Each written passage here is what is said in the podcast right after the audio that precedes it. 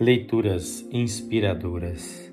Leitura da autobiografia de James Hudson Taylor, missionário à China no século XIX. Suplemento 1, segunda parte. Progressos da obra evangélica. Para darmos uma ideia geral da obra de evangelização da China, diremos que o Dr. Morrison foi para lá no ano de 1807 e no ano de 1842 só havia seis convertidos tantos anos e somente seis conversões. Sim, porém, quanto trabalho se efetivou naqueles anos, já aprendendo idiomas, já preparando dicionários, já traduzindo a Bíblia, etc, etc. Todavia, logo começou todo esse trabalho a produzir frutos. No ano de 1877, o número de crentes crescera para 13.035.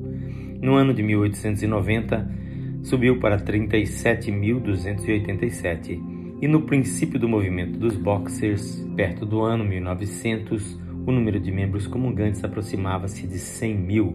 E se a este número se adicionasse os frequentadores da igreja e os novos convertidos, o total não baixaria muito de 250 mil. Era uma verdade reconhecida tanto pelos chineses como por outros que se inteiravam da obra que os progressos eram rápidos.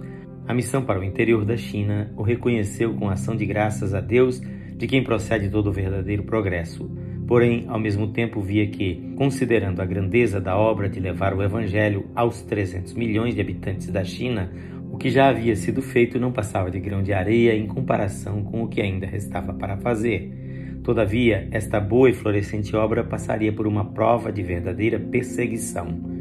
Desde que se iniciaram as missões cristãs na China, houve perseguições, porém nunca se fizeram um esforço premeditado e sistemático para desarraigar totalmente o Evangelho, qual se fez nos primeiros meses do movimento Boxer.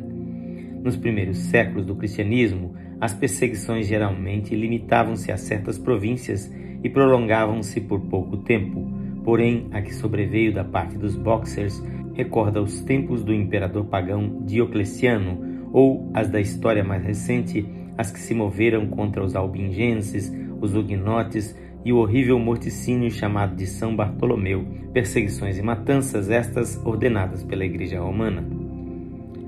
A insurreição dos Boxers.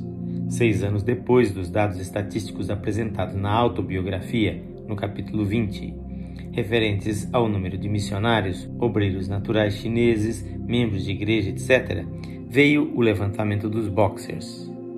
Isto ocorreu entre os anos de 1899 e 1900. Naquele horrível morticínio, a missão para o interior da China foi a que sofreu mais entre as sociedades missionárias. Dos 127 missionários e 44 meninos de todas as sociedades missionárias evangélicas de cuja morte violenta se tem notícia, 52 adultos, 16 meninos pertenciam à referida missão. Ainda não foi possível determinar com exatidão o grande número de cristãos naturais do país que encontraram o martírio à mão dos Boxers. Contudo, tem-se calculado neste número uns 16 mil. Traduzimos abaixo trechos de uma carta publicada no The Times em 15 de outubro de 1900, que revela a ferocidade com que efetivaram o morticínio. Ao anoitecer e de repente se ouviu por todas as partes da cidade, isto é, Pequim, os gritos mais horrorosos, como de endemoniados. Eram os boxers que diziam: Matai os demônios! E estes gritos soavam de mistura com os clamores e os angustiosos ais das vítimas. Os boxers passavam por toda a cidade, matando os cristãos naturais e queimando-os vivos em suas casas. As chamas dos incêndios subiam de muitos distritos da cidade. Causava terror ver e ouvir o que se passava. Na manhã do dia seguinte, as legações americana e russa enviaram companhias de homens com a esperança de resgatar algumas de suas vítimas, e pela tarde o mesmo fizeram as delegações britânica e alemã, para salvar, se possível fosse, os chineses que pereciam nas labaredas dos edifícios incendiados. O que viram mal se pode descrever.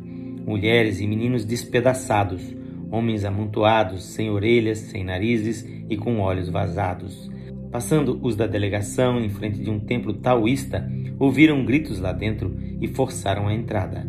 Ali encontraram os cristãos naturais, atados um ao outro pelos cotovelos, esperando o momento de sua morte. Alguns já tinham sido assassinados e ali jaziam, ainda quentes e a sangrar, seus cadáveres horrivelmente mutilados. Os diabólicos matadores estavam a entoar suas rezas e queimando incenso ante seus deuses, enquanto apresentavam os corpos mortos dos cristãos para apaziguamento de suas divindades ofendidas. O fogo da perseguição que teve início em Pequim se alastrou rapidamente por todas as partes do império, onde a agente oficial se apressava em levar a efeito as instruções recebidas do governo. Cumprindo ordens recebidas da corte, as autoridades mandaram a todos os cristãos que colocassem nas portas de suas casas uma retratação de sua nova religião, sob pena de perder suas propriedades e provavelmente suas vidas. Foram arrebatados os livros de registro das igrejas e por meio destes, os boxers foram de casa em casa buscando os cristãos, saqueando, incendiando e matando sem misericórdia. A falta de espaço suficiente não nos permite dar um relato mais extenso de como muitos destes cristãos encontraram a morte como heróis da fé. A história está escrita no céu e a coroa dos mártires os espera. Porém, não podemos resistir ao desejo de relatar algumas experiências dos que finalmente escaparam com vida. Na leitura de amanhã, teremos a terceira parte deste suplemento. Quem faz esta leitura é seu amigo, pastor Edson Grando. Que o Senhor Jesus abençoe ricamente a sua vida e a sua família.